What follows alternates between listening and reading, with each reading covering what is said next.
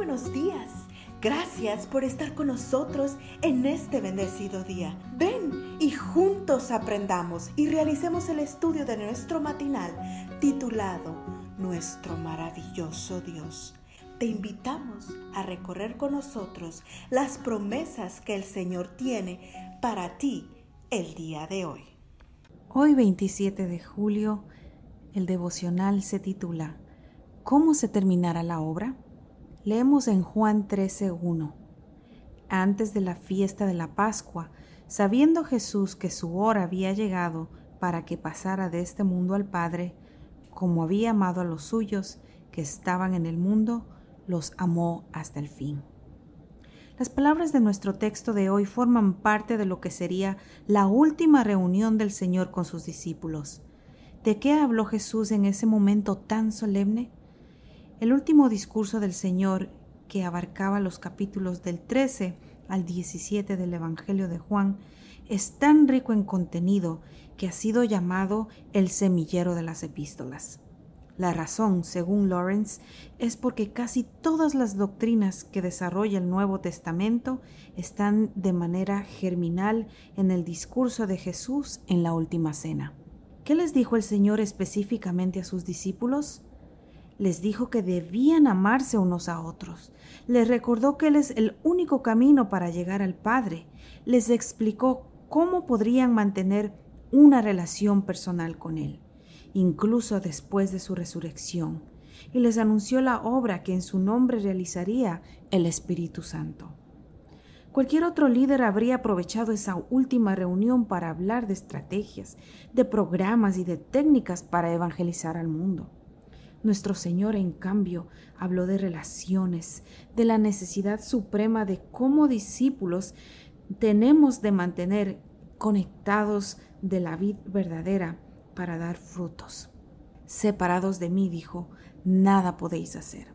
Las palabras de nuestro Señor en su discurso del aposento alto me recuerdan a un relato que cuenta Lowell Cooper. Dice él que se encontraba sirviendo como misionero en la India cuando asistió a una reunión de pastores convocada por el secretario ministerial.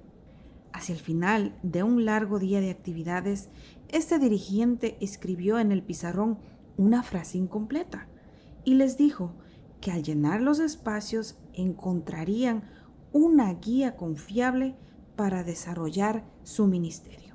Y se escribió así, espacio, hará la obra, espacio, le damos espacio.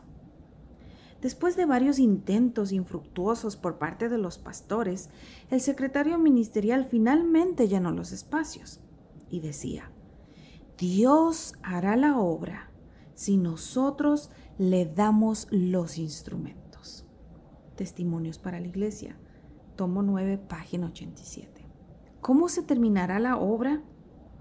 Según esta declaración, más que métodos y técnicas, la clave para que terminemos la obra del Señor consiste en que conozcamos al Señor de la obra.